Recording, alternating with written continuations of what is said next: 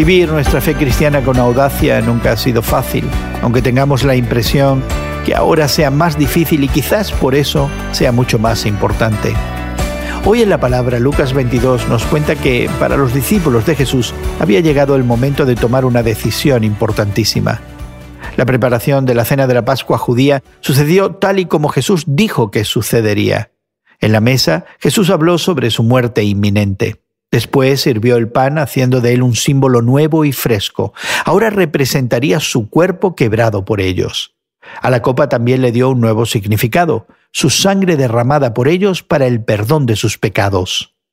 Pero la mayor sorpresa fue cuando Jesús anunció que un traidor estaba presente. ¿Quién podría ser?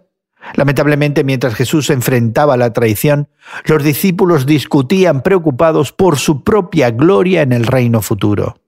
Con una paciencia sin igual, Jesús les recordó que Él no los había llamado al privilegio, los había llamado al servicio y ese servicio tendría altos costos para ellos.